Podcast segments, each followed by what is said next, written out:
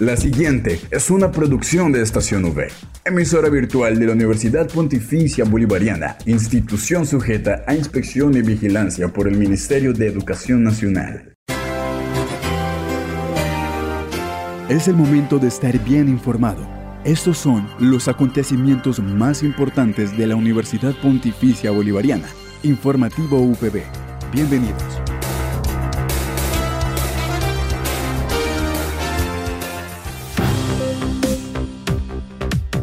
Bienvenidos a este espacio informativo de la Universidad Pontificia Bolivariana. A quienes nos escuchan a través de la señal de Radio Católica Metropolitana 1450 AM, les enviamos un saludo. Hoy es miércoles 24 de mayo, mitad de semana, y es así como damos inicio al informativo UPB. Recuerden que soy Catherine Zabaleta, acompañada por Julián Cala en el Control Master. Titulares en el informativo UPB.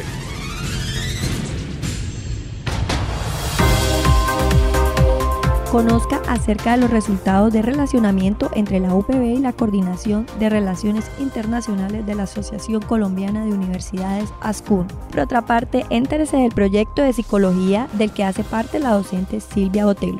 Y para el cierre, UPB opina. Esta es la noticia del día en la UPB. Rafael Calle nos contó lo que fue el relacionamiento entre la UPB seccional Bucaramanga y la Coordinación de Relaciones Internacionales de la Asociación Colombiana de Universidades ASCUM. Un cordial saludo desde la Oficina de Relaciones Internacionales e Interinstitucionales. Soy Rafael Calles, jefe de la mencionada unidad y quiero compartir con toda la comunidad académica los resultados de la reciente reunión de relacionamiento entre la Universidad Pontificia Bolivariana Seccional Bucaramanga y la Coordinación de Relaciones Internacionales de la Asociación Colombiana de Universidades ASCUN.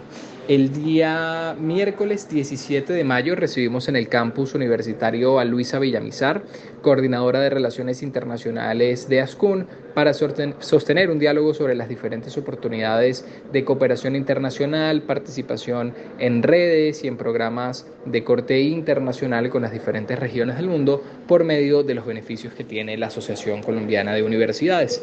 Este espacio fue liderado por nuestro señor rector, el presbítero Gustavo Méndez Paredes, acompañado de las vicerrectorías académicas y adicionalmente de asuntos administrativos y financieros, la presencia de los cuatro decanos de las diferentes escuelas de la seccional Bucaramanga, al igual que de los directores de planeación, investigación y la Oficina de Relaciones Internacionales e Interinstitucionales. Este fue un espacio muy importante para recibir de ASCUN las diferentes convocatorias actuales, procesos de intercambio, adicionalmente oportunidades de cooperación internacional tanto con universidades como con instituciones de diferente índole a nivel internacional y que nos permiten seguir apalancando el cumplimiento de la línea rectora de internacionalización.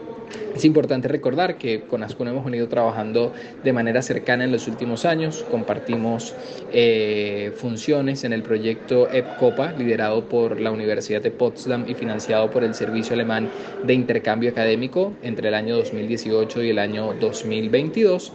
Y recientemente, desde enero del 2023, compartimos responsabilidades en los paquetes de trabajo del proyecto DTUGov, el primer proyecto ganado por la UPB seccional Bucaramanga con financiación de la Comisión Europea.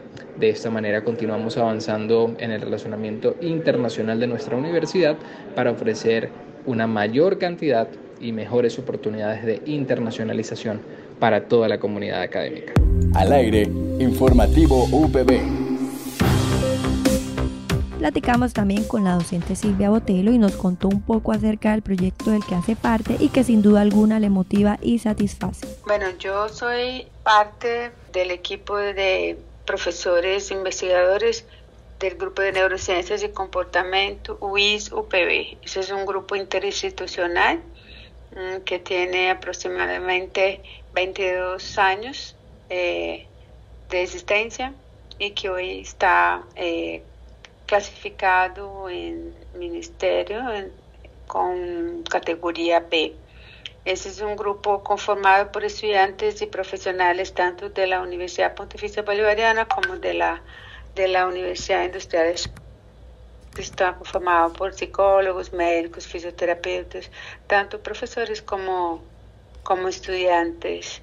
Eh, aparte de eso, este, este grupo de neurociencias y comportamiento ISOPB fue, es un grupo que fue fundado pues como co-líder yo eh, por la Universidad Pontificia y ah, por muchos años fui la directora.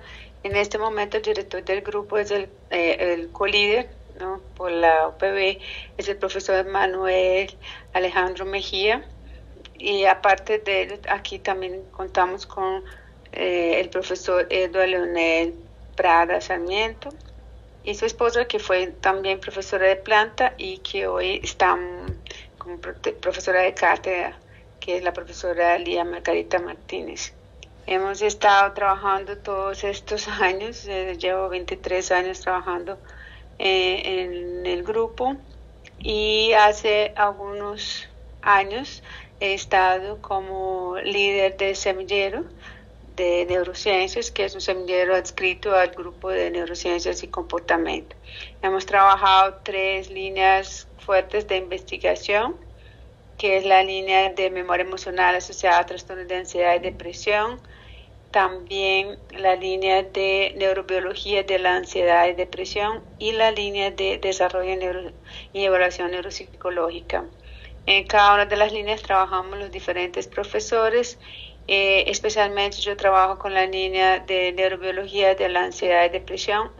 Y principalmente en esta línea me, eh, a pesar de que yo trabajo en las demás, me gusta hacer énfasis en esa porque es la que yo trabajo también, no solo con modelos humanos, sino con modelos animales. Asimismo nos contó que su investigación se ha centrado en la neurobiología de la depresión. Y todo nuestro trabajo se ha centrado en la neurobiología eh, de la depresión y la memoria emocional asociada a diferentes trastornos. En la actualidad yo he trabajado eh, la línea de neurobiología de la ansiedad y depresión y especialmente trabajamos, he trabajado sobre eh, los diferentes factores eh, neurobiológicos que puede estar asociado con un síntoma específico de la depresión que es la anedonia. He trabajado en modelos animales demostrando lo importante que, que, es la capacidad de sentir placer en, la, eh, en, en el mantenimiento, en la etiología y mantenimiento de trastornos de, depresivos. Entonces, con eso he trabajado con modelos de animales, utilizando eh, unas pruebas que demuestran cómo los animales que están eh, sometidos a un estresor crónico, que en este caso utilizo el aislamiento social, puede generar una vulnerabilidad para sufrir de trastornos depresivos o manifestar conductas de tipo depresivas y cómo especialmente pueden mostrar comportamiento de tipo anedónico, que es considerado en este ámbito de la investigación básica como una baja sensibilidad a estímulos placenteros. Entonces, en esa medida he utilizado una prueba, que es la prueba de consumo de sacarosa, que se utiliza para, para mostrar como los animales que son sometidos crónicamente a estresores tienen eh, una baja preferencia por soluciones de, de glucosa de baja concentración y prefieren soluciones más concentradas que son las eh, que tienen mayor valor de recompensa.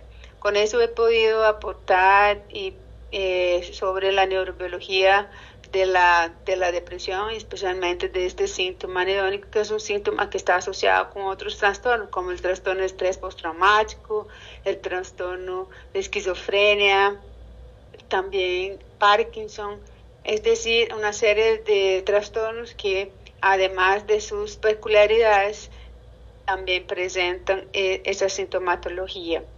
Y no solo en modelos animales, sino también he trabajado con modelos humanos y en esa medida he trabajado sintomatología depresiva en diferentes contextos, asociado con trastornos de estrés postraumático, asociado con procesos de memoria, también asociado con eh, una conducta que es bastante compleja, que es la conducta autolesiva, que es una de las conductas que están se está utilizando en gran medida eh, en la adolescencia como una de las estrategias de afrontar las dificultades emocionales. También nos manifestó que ha trabajado con diferentes colegios que le han permitido evaluar a los estudiantes con el fin de aportar a su investigación. Entonces he trabajado con diferentes colegios. Eh, nosotros normalmente invitamos a, a, los rectores a que permitan la evaluación de los estudiantes y la mayoría de los casos nos, nos facilitan eh, la posibilidad de evaluarlos y con eso hemos identificado la problemática de que es muy prevalente, ¿no? que tiene que ver con la conducta autolesiva, una conducta que, que nosotros consideramos desde la literatura se ha demostrado ser eh, predictora de la conducta suicida, que es una problemática bastante grave para las personas en general y especialmente las que sufren de trastornos como los ya mencionados. Informativo VB al aire. En el informativo UPB, la gente opina. Finalmente hemos llegado a nuestra sección UPB Opina y quisimos saber si la comunidad universitaria había culminado su semestre a satisfacción o si no habían cumplido con las expectativas con las que iniciaron sus estudios. Realmente y como siempre, en estos tres semestres que llevo estudiando mi carrera de comunicación social y periodismo, mis expectativas han ido incrementando cada vez más, pues la carrera me obliga de cierta manera a tener nuevos retos, a exigirme mucho más a mí misma, a hacer mi propia competencia. Las actividades periodísticas cada vez se ven más, eh, tipo periodismo de campo, y esta es la parte dinámica que más me gusta de la carrera. Se acerca más a lo que quiero llegar a ser en un futuro, entonces en definitiva me ha encantado la carrera, confirmo una vez más que esto es lo mío y también tengo expectativas altísimas de este cuarto semestre que se viene y nada, esperar a entrar, aprovechar estos meses de vacaciones y entrar con toda. No, claro que sí hay una satisfacción y una satisfacción no solamente tanto académica, sino como, como la construcción de, del conocimiento como profesional. Hay que también tener en cuenta de que ese, ese semestre, digamos que por parte de la universidad se ha avanzado muchísimo en materia de investigación, en materia de, de trabajo educomunicativo. Pero hay que tener en cuenta de que la universidad va en un, está, está en un punto de, de evolución tanto académicamente como también en la mejora de la infraestructura. Eh, se podría decir de que la universidad necesita mejoras, claro, en temas de infraestructura, en temas de, más que todo para los en época de parciales, no sé, que la universidad ofrezca eh, el cafecito, ofrezca, eh, digamos que puntos, eh, tanto que sean de fácil acceso, hablándolo económicamente, para poder usted comer más saludable, tener esto una mejor calidad de vida, porque es que y también lo otro es que el tema de, tiempos eh, que se requieren o que se está metido en, la universidad lo consumen a uno bastante. Entonces, y más que todo en época de parciales, se vuelve en un punto para, los universitarios que están en crisis, más que todo por, cumplir eh, a cabalidad los procesos y los proyectos que se efectúan en la universidad. Entonces,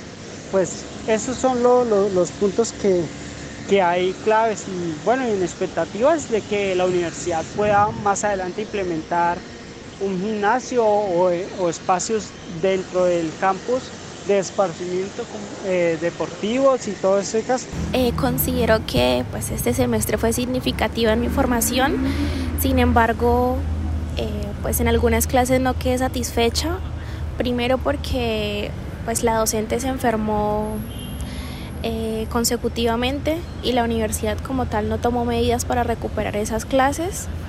De esa manera siento que pues aún nos faltó fortalecer en ese ámbito, en ese curso. Eh, también en otra, pues en otra clase eh, el docente no da continuidad a los temas y sentía pues que aún habían dudas por aclarar, pero de igual manera pues, hice todo lo posible por tener la mejor aptitud y por poder extraer conocimiento en este semestre. No olvides que puedes encontrar todas las emisiones del informativo UPB en nuestro canal oficial de iVox, estacionv.evox.com. Igualmente encuentra más información de la Universidad Pontificia Bolivariana en las cuentas de Twitter, arroba UPB Colombia y UPB BGA. Y si deseas hacer difusión de alguna actividad de interés universitario, escríbenos al correo electrónico informativo.bga.upb.edu.com o llámanos al teléfono 607-679-6220, extensión 20.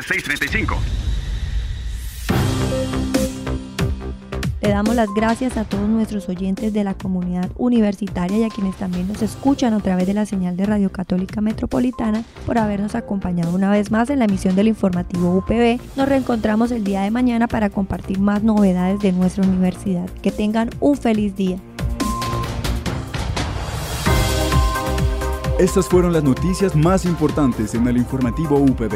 Escúchanos de lunes a viernes a las 8 de la mañana, con retransmisión a las 11 y 45 de la mañana. Informativo UPB. Dale clic a tu radio.